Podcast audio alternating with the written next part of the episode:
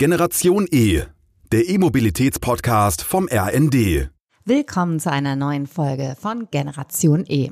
Mein Name ist Dorothee Heine und heute darf ich eine Frau als Gast begrüßen, die ich wirklich sehr, sehr bewundere und auf das Gespräch freue ich mich schon seit Tagen.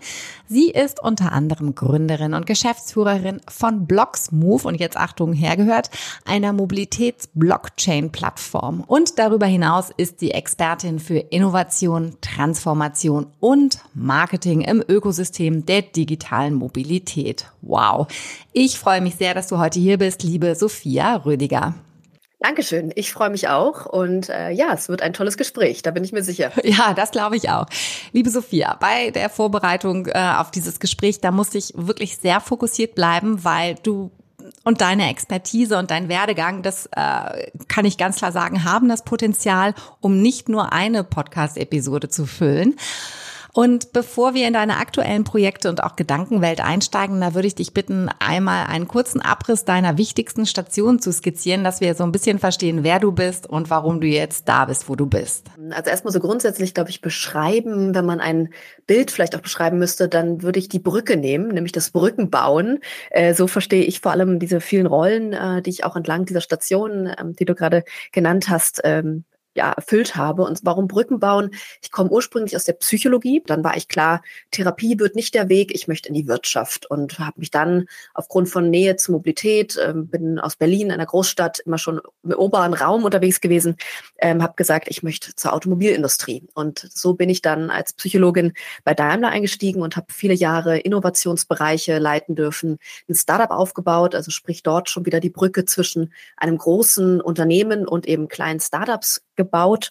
Und äh, das war auch die Zeit, wo ich zu Blockchain gekommen bin, ähm, weil mich diese ganze Technologie, vor allem als dann Ethereum mit Smart Contracts und starken Durchlauf in Organisationen, in Industrien hatte, habe ich mich gefragt, wie wir das Ganze in solchen großen Organisationsstrukturen nutzen können und vor allem, wie es Vertrauen für uns verändert. Ja, ähm, was, was verändert sich mit dieser Wirklichkeit, wie wir Vertrauen in Institutionen definieren, sei es eine Bank, ja, oder aber auch andere Institutionen. Und das war mein Startpunkt, wie ich dann zu dem Thema Blockchain gekommen bin äh, damals den äh, IT-Chef auf der Blockchain-Seite kennengelernt habe, wir eine Kooperation zusammen intern gestartet haben. Und jetzt ist der Harry Behrens auch mit meinem Mitgründer und der CTO der Firma Blocksmove, denn das war dann so eine der größeren letzten Schritte, die ich gemacht habe, äh, vor drei Jahren die erste Gründung Mountain Minds äh, mit meinem Mann und Partner zusammen, wo wir wieder Brücken bauen, nämlich zwischen Achtsamkeit und Digitalisierung und dann zuletzt letztes Jahr sozusagen Serientäterin äh, in der Gründung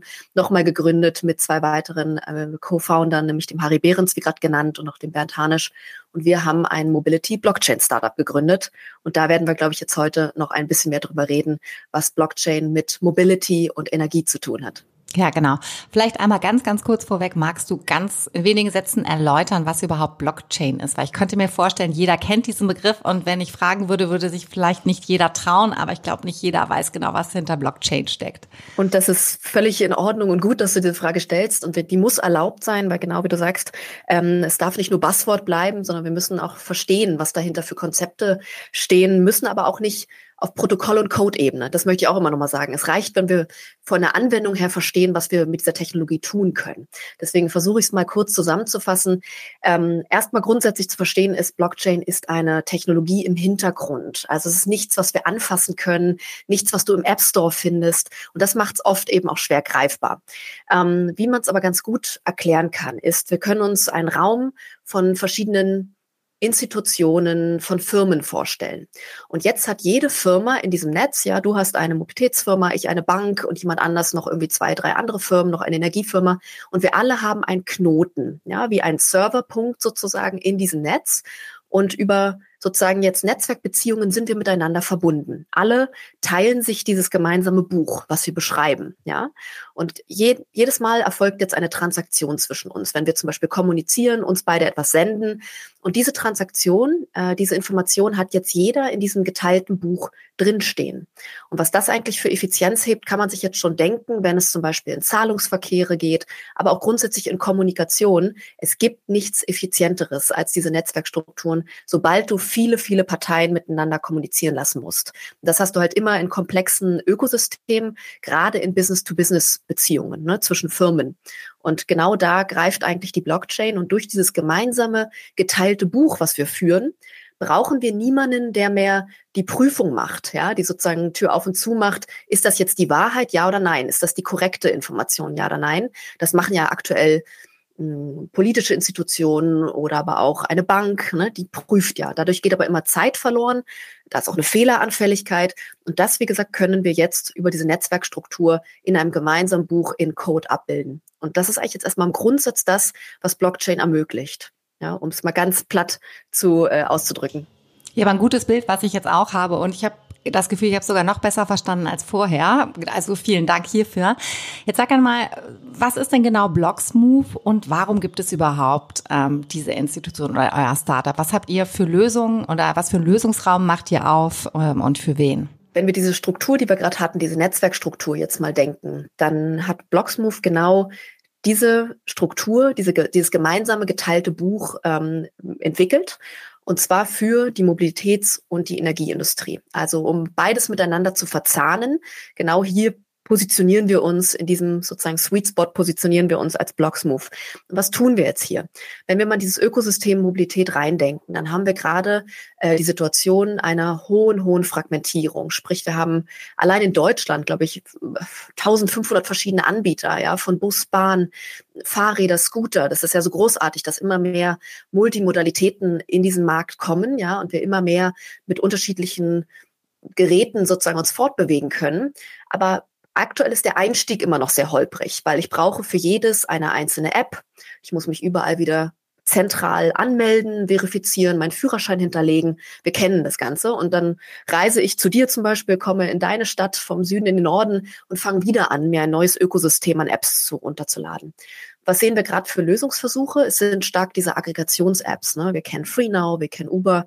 Die setzen sich vorne hin mit einer, sozusagen, wir nennen sie jetzt mal Super-App ähm, und aggregieren alle Schritt für Schritt, Brücke für Brücke. Wir bauen Schnittstelle für Schnittstelle. Das dauert einfach sehr lange und du hast so ein bisschen die, ja, so eine ungleiche Machtverschiebung, weil am Ende klaut sich FreeNow die Kundenschnittstelle, nämlich den Kontakt zu dir und oft müssen eben die Transport Operator, also sprich eine Scooterfirma, eine Fahrradfirma, müssen auch noch dafür einen gewissen Anteil ihres Umsatzes abgeben, ja, für diese Aggregation. Also ist so ein bisschen der Transport Operator, sprich die Fahrradfirma zum Beispiel, die verliert so ein bisschen dem Ganzen, obwohl sie eigentlich am Ende den ganzen Aufwand hat, nämlich die Bewegung abzubilden ne, und das Gerät äh, zur Verfügung zu stellen.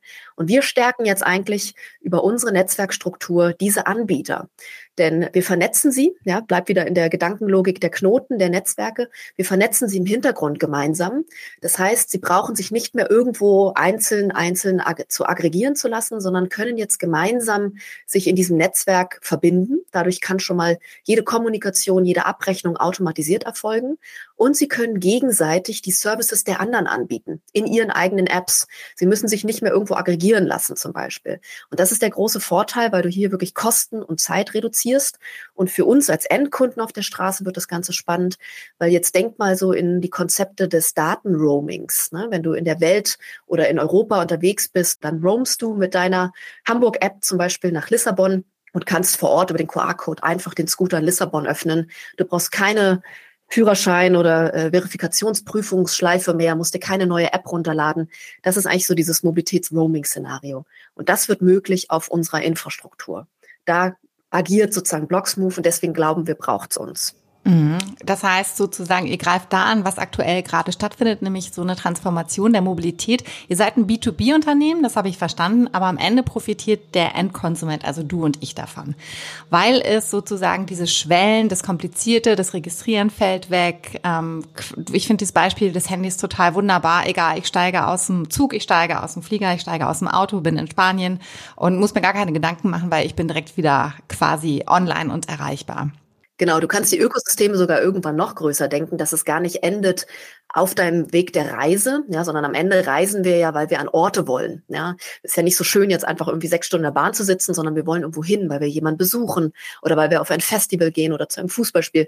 Und irgendwann können wir auch mal das Roaming noch viel weiterdenken, nämlich dann bekommst du auch automatisch noch dein Ticket, vielleicht basierend auf einem Token, dein Ticket und den Zugang zu einem Event oder eben zu einem Fußballspiel. Ähm, und dann wird diese ganze Kette des Romans noch viel fließender, noch viel schöner als ein Ökosystemdesign. Ja, und das wird mal die Zukunft sein, da bin ich fest überzeugt. Äh, jetzt machen wir mal kleine Schritte und starten bei Mobility und Energie. Aber ich sehe schon, die Vision spiegelt durch, dass es sozusagen eure Nische, wo ihr startet in der Mobilität, was ja auch eine sehr große Nische sein kann. Aber ich sehe schon, eure Vision ist größer. Liege ich da richtig?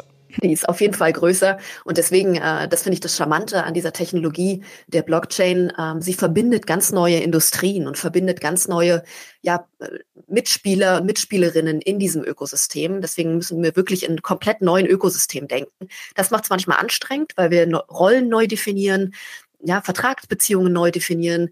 Ähm, aber das ist auch das Schöne da drin. Aber genau wie du sagst, das ganze Szenario ist größer und am Ende ist Roaming und Beamen vielleicht äh, sind die richtigen Schlagwörter dazu. Oh, das klingt spannend. Vielleicht noch mal ein äh, Stück zurück in die Gegenwart zu kommen. Ihr seid ein B2B-Unternehmen, das heißt, ähm, du hast gesagt, das sind Mobilitätsanbieter, aber auch Energieanbieter, die eure Kunden sind. Kannst du vielleicht ein paar Beispiele nennen und vielleicht auch, wie für euch so die ähm, Verhandlungen laufen, die Akquise? Ich habe ja auch rausgehört, dass ein Stück weit ein Geschäftsmodell dann ja obsolet ist, wo gewisse Hochheiten aufgegeben werden müssen. Und ich weiß, hoch umkämpft ist natürlich auch die Schnittstelle zum Konsumenten, weil da ist ja mal viel Musik drin, kommunikativ als auch gegebenenfalls, um Umsätze zu machen. Also kurz zusammengefasst, wie gehen denn eure potenziellen Kunden mit eurer etwas disruptiven Art um? Ja, total spannende und gute Frage, die du stellst. Also ähm, erstmal genau, wie du gerade betont hast, B2B, also wir und du findest Blocksmove nicht im App Store, das heißt, äh, wir sind wirklich auf Firmenebene.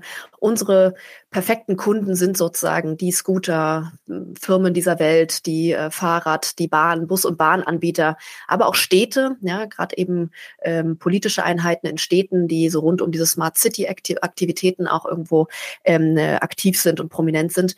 Und ähm, ja, du fragst, wie sie reagieren. Also grundsätzlich erstmal sehr, sehr positiv, weil ich habe dir ja schon gesagt, mit unseren Argumenten bringen wir eigentlich die Stärke der Anbieter wieder zurück, also der Scooter-Firma zum Beispiel, ähm, denn sie verliert eben nicht ihre Kundenschnittstelle, sondern kann den Kunden weiter bei sich halten und sogar noch Services von anderen mit anbieten und einbetten, nämlich von anderen, da meine ich die anderen Partner, Partnerinnen im Ökosystem. Das heißt, äh, sie können eigentlich ihre sozusagen die, die Zufriedenheit und auch das äh, Angebot für ihre eigenen Kunden erweitern ja, und eben gemeinsam, deswegen reden wir immer von dieser Allianz, gemeinsam ein Stückchen mehr Reise anbieten ähm, und sparen auch noch Kosten dabei, ja, weil diese ganzen Mittelsmänner und Mittelsfrauen, wie bestimmte Banken, ähm, aber auch Abrechnungsadministration, die fallen raus in diesem Setup, weil wir ja, denk nochmal zurück, dieses gemeinsam geführte Buch in diesem Partnerökosystem haben. Ähm, und deswegen äh, erstmal sehr, sehr, sehr positiv, was das Feedback angeht. Und deswegen konnten wir auch in den letzten Monaten schon mehr 20 Partner gewinnen, die dieses, wir nennen es liebevoll Minimum Viable Ecosystem ja, mit uns aufbauen. Ähm, was natürlich nicht so einfach ist, und da bin ich äh, ganz ehrlich, oder manchmal auch eine Hürde ist, man hat natürlich nicht mit so einer Innovation jetzt auf uns gewartet. Es ist ja nicht so, dass die nichts zu tun haben und den ganzen Tag Däumchen drehen und sagen, yes, jetzt kommt Sophia von Blocksmove und wir legen los. Nee, die haben natürlich ihr operatives Geschäft und das ist natürlich immer ein Punkt. Wir sind sehr abhängig von deren Sprintplanungen, von deren Entwicklerkapazitäten und das ähm, wird sagen, das macht es einfach manchmal herausfordernd in den Partnerschaften. Trotzdem äh, geht es los an vielen Stellen. Gerade auch letzte Woche haben wir jetzt in Sachsen eine tolle Partnerschaft ähm, angekündigt und verkündet, wo wir wirklich so ein Sachsen-Roaming in einem kleinen Reallabor verproben und vertesten mit der Uni, mit der Schaufensterregion ähm, Blockchain Sachsen. Das wird jetzt richtig spannend, weil wir da mit echten äh, Studenten, Studentinnen und auch Mitarbeiter, Mitarbeiterinnen rein ins Feld gehen. Und ja, da werden wir wieder viel lernen Und dann werde ich dir auch noch mehr sagen können, wie so Partner reagieren auf das ganze Thema Zusammenarbeit. Ja, das wäre meine nächste Frage gewesen, sozusagen. Wann habe ich euch denn in der Hosentasche? Respektive, wann wird es denn so weit sein, ähm, dass, wie, dass ihr in unserem Alltag, ich spreche jetzt als Endverbraucher, ähm, stattfindet? Genau, also am besten äh, findet, finden wir sozusagen gar nicht statt, weil wir machen das ja dann alles so reibungslos, dass wir eigentlich unsichtbar im Hintergrund mitschwingen, aber eben deine Roaming-Reise attraktiver wird. Ähm, die ersten wirklich Live-Applikationen, also bis jetzt auf diesen kleinen äh, Sachsen-Reallabor-Case, äh, den ich gerade beschrieben habe, der wird äh, im Mai losgehen, im Mai, Juni, also sprich jetzt ganz zeitnah. Ansonsten erwarten wir in Q3 und 4 hier wirklich die ersten ähm, Live-Applikationen im Feld äh, mit mehr und mehr Partnern. Also das ist absolut realistisch. Es wird ein bisschen unterschiedlich sein, was die Märkte angeht. Also wir sind gerade äh, vor allem primär aktiv in Dach und Benelux. Niederlande ist für uns ein sehr, sehr starker Partner. Ähm, die treiben da gerade sehr stark voran, was echt äh, sehr positiv ist. Und dann haben wir aber auch noch einen Ansatz äh, von Markteintritten. Der erste ist jetzt letzte Woche erfolgt in Nigeria. Sprich, wir gehen in Märkte rein, wo wir nicht so ein starkes B2B-Feld haben oder auch nicht so ein starkes Politikfeld haben. Was heißt das genau? Wir werden direkt mit unseren Applikationen zwischen Endkunde und Endkunden und Fahrer, also Busfahrer, Busfahrerin interagieren. Und es wird wirklich ein direktes Peer-to-Peer äh, stattfinden, ja, eine direkte Kommunikation zwischen Nutzer, Nutzerin und Fahrer, Fahrerin. Und äh, da glauben wir, dass es in diesen Märkten nochmal extreme Geschwindigkeiten und Sprünge geben wird, die es bei uns hier einfach, wie wir gerade schon beschrieben haben, aufgrund der B2B-Interaktion ein bisschen komplizierter machen. Und ich glaube, diese Märkte, äh, die werden uns extrem nochmal Aufwind und Geschwindigkeit bringen. Ähm, und dann passe ich vielleicht meine Timeline auch nochmal an, die ich dir vorhin genannt habe. Ja, total spannend. Also zum ersten möchte ich mich ganz äh, gerne mit dir nochmal verabreden, so in einem Jahr ungefähr, um zu hören, wo ihr steht. Und auch sehr spannend, was ich nicht gedacht hätte, dass ihr auch schon international und in wirklich wirklich außergewöhnlichen Märkten unterwegs seid, was aber total Sinn macht und da auch die Mobilität noch interessanter zu machen, auch die umweltbewusste Mobilität ähm, mehr und einfacher in den Alltag zu integrieren. Ich habe eben ein bisschen, als du erzählt hast, gestutzt. Äh, wenn ich mir so den Transformationsprozess der Mobilität anschaue, habe ich immer das Gefühl, ähm, somit am langsamsten sind die Autohersteller. Und ich hätte jetzt auch ein Stück weit gedacht, weil ich sie sehr stark als Tanker empfinde, doch die Städte und Kommunen. Und du hast aber gesagt, dass sowohl die Städte als auch wie für mich sehr innovative und auch disruptive, da ist das Wort schon wieder, Unternehmen wie Scooteranbieter, dass die jetzt schon zu euren Kunden gehören. Jetzt würde ich gerne mal von dir wissen, Wer pusht denn neue Technologien und Ökosysteme, wie ihr sie anbietet? Wer ist da weit vorne mit dabei? Ähm, und wer ist eher ein Stück weit vorsichtig, weil sicherheitsbedürftig oder aus welchen Gründen auch immer, wer es aber dringend nötig hätte? Würde ich gerne mal deine Einschätzung und deine Erfahrung hören. Also erstmal, wer pusht's, würde ich ganz klar sagen, und du hast es gerade schon angesprochen, es sind natürlich eher die kleinen, ähm, die Startups, die, wir nennen sie oft New Mobility, ähm, neue Mobilitätspartner, wie eben die Tierscooter, ähm, die Voice-Scooter oder auch irgendwo Fahrradanbieter, äh, weil sie einfach, haben den großen Vorteil, A, sind sie schlanker und schneller, ähm, aber sie haben den großen Vorteil, dass sie digitale Geschäftsmodelle bereits haben, sprich gute Apps, gute Schnittstellen, also API-Keys in der Tech-Sprache. Und ähm, das macht es natürlich einfach, weil wir viel schneller gemeinsam andocken können ähm, und einfach auch die gemeinsame Sprache gesprochen wird, nämlich die Codesprache. Und die großen, äh, du hast sie gerade angesprochen, wie eben vor sehr stark auch staatlich subventionierte Einheiten, der öffentliche Nahverkehr, die haben es da einfach schwieriger. Es sind die Tanker, genau wie du sagst, und ich würde jetzt gar nicht mal so stark die Automobilhersteller sagen, sondern es sind fast eher diese ähm, öffentlichen Einheiten, äh, die auch anders motiviert sind, ja, meist lokalpolitisch, ähm, einfach in ganz anderen Kreisen denken und gar nicht in diesen großen Ökosystemen, diesen offenen, die wir gerade gezeichnet haben in unserer Vision hier im Podcast. Ähm, deswegen macht es diese ja, diese Unterschiedlichkeit einfach total schwer im Ökosystem. Am Ende so spannend und so mächtig, aber eben auch so schwer. Und am Ende hast du immer das, das Problem, wir nennen es oft äh, Chicken Egg Problem im Netzwerkeffekt. Der eine wartet auf den anderen. Sprich, wir kriegen ganz oft dieses Feedback, ja, wir brauchen den öffentlichen Nahverkehr, weil die sind Dreh- und Angelpunkt von eben multimodaler, ähm, multimodalen Angeboten in Städten. Und die andere Seite sagt, ja, bringt mir doch mal drei, vier von den hippen Scooterfirmen und dann legen wir mit euch los. Und das ist natürlich immer so ein Hin- und Hergeschicke, ähm, wo du manchmal sagst, jetzt muss aber mal einer beginnen. Ähm, wir sind stolz, dass wir ein paar große Namen jetzt haben, wo wir hoffentlich auch bald noch mehr drum kommunizieren dürfen. Ähm, ich glaube, dann kickt es rein und dann wird es so einen Effekt geben, der nach oben läuft. Aber das ist immer am Anfang dieses, diese, diese Komplexität.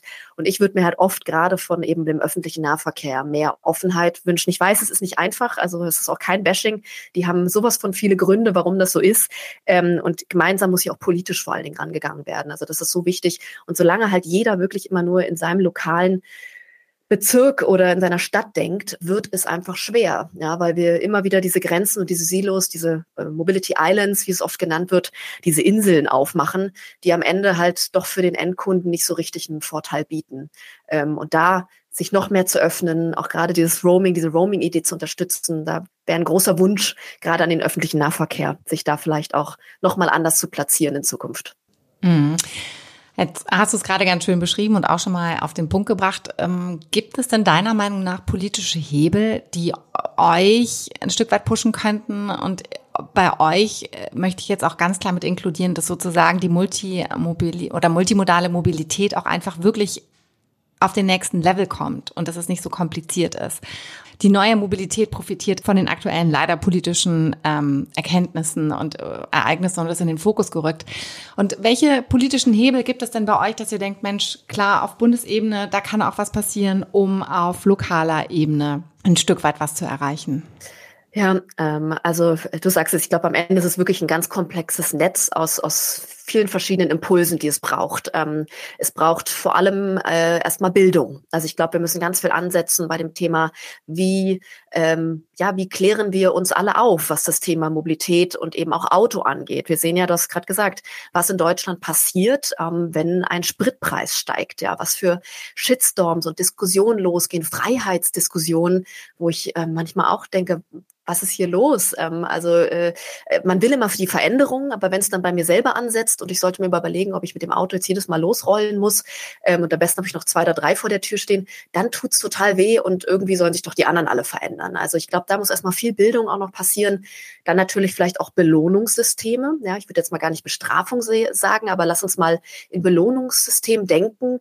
Also irgendwie eine Incentivierung, wie Menschen auch Verhalten verändern, weil am Ende sehen wir es mit einer Pandemie, wir sehen es jetzt leider leider auch mit sowas wie einem Angriffskrieg. Wir brauchen oft Impulse oder sogar Einschläge im Außen, damit Menschen Gewohnheiten verändern. So sind wir, ja. Da greift die Psychologie, die wir hier einleitend ähm, hatten, ähm, als meine erst eine der ersten Stationen. Sprich, es muss gemeinsam gedacht werden, Bildung, Belohnung zusammenzudenken und dann natürlich Infrastrukturen auch. Wenn wir nur schreien, wir wollen Scooter, Fahrräder und irgendwas in Städten, aber wir gucken uns nicht mal bei unseren Nachbarn Niederlande oder Skandinavien ab, wie vielleicht auch Fahrradbrücken gebaut werden, ja, Straßen wirklich nur für, für für Fahrrad- und Scooterlines. Und da müssen wir auch umdenken, also Infrastruktur neu denken. Und das ist, deswegen meine ich auch, das ist so ein Netz aus so vielen Strömen, die zusammenfließen müssen, auf höchsten, auch politischen Ebenen, ähm, damit sich wirklich was verändern kann am Ende.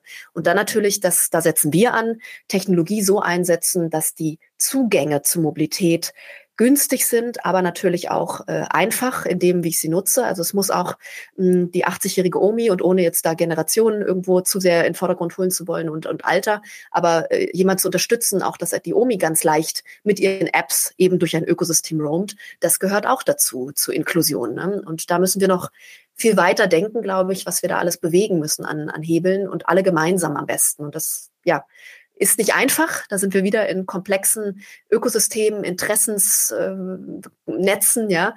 Ähm, aber ich hoffe, und es bewegt sich auch ganz viel. Du hast gerade viel angesprochen, da ist so viel Druck drauf. Auch jetzt durch die ganzen Nachhaltigkeitsdiskussionen kommt da ja nochmal eine ganz neue Welle rein, die uns viel Mut macht, dass da ein guter Auftritt gerade ist. Und äh, gerade auch, wenn wir Nachhaltigkeit und Energie sagen, also grüne, erneuerbare Energien, auch hier glaube ich, und deswegen haben wir uns ja mit Blocksmove auch genau da positioniert, entstehen gerade ganz neue Verbindungen und Verbindungspunkte, die auch schon viele Jahre zusammen gedacht werden. Ja, also wie können wir den Autos als Speicher für Energienetze nutzen. Das geht schon seit Jahren, wird da Forschung betrieben, aber immer nur so nebenbei. Und jetzt haben wir Fokus drauf und äh, legen da voll los. Und ich glaube, wir sind in einer guten Zeit gerade. Also das ist mal das Positive jetzt hier als Plädoyer. Ja, ganz spannend. Du hast auch jetzt gerade noch mal äh, ein Anbieter oder große Player genannt, die ich noch nicht ganz in euer Bild bekomme, nämlich die Energielieferanten. So, jetzt habe ich so ein ganz kleines Bild jetzt gerade durch deinen letzten äh, Satz bekommen. Aber kannst du noch mal erläutern, wie wir sozusagen große Energiekonzerne äh, bei Blocksmove und in der Blockchain äh, bei euch in der Technologie mit einsortieren können? Genau, damit machst du noch mal so eins unserer Lieblingsfelder auf. Ähm, das, das wird wirklich was ganz Spannendes. Vielleicht hast du mal das Schlagwort Sektorenkopplung gehört. Ähm, und zwar zwei Sektoren, die miteinander wirklich verbunden werden und verschmelzen, nämlich die Energieseite und die Mobilitätsindustrie. Und was passiert jetzt da genau? Ähm, das Coole ist, dass die Batterien in den Autos, ähm, noch nicht in allen, aber gerade die Asiaten sind da sehr vorgeprescht. Tesla, jetzt Porsche hat auch gerade ähm, ein Announcement rausgebracht. Äh, bidirektionales Laden ist so ein Schlagwort. Das heißt, die Batterien in den Autos können nicht nur Energie ziehen, um sich aufzuladen, sondern sie speisen auch wieder Energie ins Netzwerk rein. Ja, das meint dieses Bidirektionale. Und da entsteht jetzt was ganz Spannendes. Wenn wir nämlich Autos mit dieser Technologie jetzt in Energienetze einspeisen oder auch mit deinem Haus, mit dem Smart Home vernetzen, dann entstehen ganz neue lebende Organismen, die sich gegenseitig rein raus sozusagen unterstützen können und Netze damit ausbalancieren können. Weil einer unserer großen Partner, wir haben es auch verkündet letztes Jahr, 50 Hertz, hat einen ziemlich genialen Namen eigentlich. Denn 50 Hertz muss genau die Frequenz sein, wie wir unsere Energienetze halten. Das heißt, die Energienetze sind die ganze Zeit damit beschäftigt, diese Balance zu halten und müssen eben gerade an Tagen äh, mit viel Sonne oder auch viel Wind, wo viel Energie gesammelt wird, gucken, wie kriegen wir das wieder runtergebuffert ja, und balanciert. Das heißt, wir geben viel Energie für teuer Geld ans Ausland, die haben mehr Berge, die können Wasser hoch und runter pumpen, deswegen wird da Energie anders verbraucht. Ist eigentlich ein total wahnsinnig verrücktes Konzept und führt dazu, dass grüne Energie immer noch auch negative Energiepreise hat. Und da entsteht ein ganz neues Produkt. Wenn du jetzt nämlich Autos ähm, einspeist in dieses Netzwerk und die als so fahrende Speicher und Batterien agieren können, ähm, ist da echt ein mega Hebel für die Balance im Energienetzwerk. Und damit fließt aber ab jetzt dann auch Geld von dieser Energieindustrie zu Flottenprovidern, ja, Flottenanbieter, die zum Beispiel mit einer Postflotte oder einer irgendeine Lieferungsflotte auf ihren Parkplätzen stehen, gerade nachts und eventuell eben mit zu solchen fahrenden Speichern werden könnte. Und das ist ein total spannendes Konzept. Da sind wir in einer Zukunftsidee. Wir sind hier in der Ideation-Phase, im Design-Sprint, kann man sagen, ja. Das heißt, in den nächsten fünf Jahren vielleicht mal zehn haben wir wirklich fertige Produkte, wo dann auch Geld fließt. Aber das ist ein wahnsinnig spannendes Feld. Und um dir noch ein letztes Gefühl da auch zu geben, ein so ein Auto mit einer normalen Batterie, ja, so ein Tesla-Modell zum Beispiel, kann einen normalen Vier-Mann-Haushalt, Vier-Frau-Haushalt für knapp eine Woche bedienen. Ja, also da ist wirklich richtig Wumms hinter sozusagen, hinter so einem Auto und nicht jetzt irgendwie, man braucht gefühlte 100.000 Autos, um irgendwie ein Haus zu bestellen. Ja, und das finde ich, mal sich das vorzustellen und so zergehen zu lassen, wirklich mächtig und kräftig, was da in Zukunft für Hebel und für Bewegungen in so einem neuen Ökosystem entsteht. Und so haben wir Blocksmove kommen von der Mobilität eben auf einmal auch mit Energie zu tun genau da deine Frage. Genau. Das hört sich wahnsinnig spannend an und hört sich gar nicht so weit weg an. Gefühlt ist ja die Infrastruktur da und ich ahne, dass sozusagen da wieder Hürden sind, die vielleicht mit ein bisschen Druck und ein bisschen Hebel noch äh, schneller gelöst werden können als in fünf oder in einer Dekade. Ähm, eine letzte Frage an dich. Was fasziniert dich denn als Person an diesem ganzen innovativen, auch sehr technischen Bereich? In diesem, bist ihr, ihr seid ja in einem unfassbar spannenden Bereich, der einen ganz großen Impact haben kann auf sehr, sehr viele Menschen weltweit. Und äh, da würde ich gerne noch mal von dir hören, als, als Frau, als ähm, Expertin, was reizt dich da? Ja, also am Ende sind es für mich wieder Brücken, die ich bauen kann. Also auch hier wieder in diesem Feld Brücken zwischen A natürlich ähm, sehr traditioneller Funktionsweise in solchen Unternehmen, die wir gerade genannt haben und dann auf einmal einer ganz neuen, disruptiven, wie du schon gesagt hast, Technologie. Also einmal diese Brücke auch hier, diese Bildung, diesen Bildungsauftrag, den wir damit auch haben, eine ganz neue Netzwerkinfrastruktur, ein neues Internet eigentlich. Web 3 ist ja immer so ein Schlagwort, ähm, irgendwo auch äh, an Mann, an Frau zu bringen und Menschen damit zu bilden. Also das ist erstmal etwas, was mich wahnsinnig interessiert, hier wieder die Brücke zu bauen. Ähm, und am Ende skalierbare Modelle. Ich liebe alles, was skalieren kann, weil das eben wir haben ja vorhin über das Chicken Egg Thema geredet im Netzwerk, aber wenn das einmal losrollt, dann können wir da unglaublich neue Applikationen und eben Netzwerkeffekte, also Partnerschaften drauf denken. Und das motiviert mich so, wie wir ganz neue ähm, Gemeinschaften bilden, Allianzen bilden ähm, in neuen Ökosystemen. Nämlich genau, zum Beispiel hier Energiehersteller, Energienetze und auf einmal ähm, Autohersteller und Flottenbetreiber, die nicht ansatzweise gedacht haben, dass sie vielleicht mal irgendwie so zusammenkommen. Und dieses Verbinden, dieses schon fast ineinander fließen in Zukunft ähm, von Mobilität, Energie, dann aber auch Bewegung und Raum am Ende, ja, wo wir vorhin hatten, wir wollen ja an, an Orte kommen am Ende. Das ist das, was mich so antreibt. Und dann die Skalierbarkeit da drin. Das als würde ich sagen, nochmal den Effekt, warum ich auch gesagt habe, ich möchte hier arbeiten und gestalten und du hast es gesagt, am Ende etwas ganz Neues aufbauen. Ähm, das motiviert uns jeden Tag auch bei Blocksmove. Ja, spannend. Und ich drücke euch wirklich die Daumen, weil ihr habt wirklich eine ganz powerful Solution. Also wirklich, ihr habt so einen großen Impact könnt ihr haben und ich drücke euch wirklich ganz doll die Daumen. Und ich freue mich jetzt schon auf das nächste Gespräch, aber jetzt erstmal vielen, vielen Dank, dass du dir die Zeit genommen hast und zu Gast warst bei Generation E. Ja, schön, dass ich kommen durfte und lass das fest einplanen, dass wir uns in einem Jahr wiedersehen. Ich freue mich drauf. Auf jeden Fall. Sehr, dass du heute hier bist, liebe Sophia Rödiger. Das war Generation E, der E-Mobilitäts-Podcast vom RND.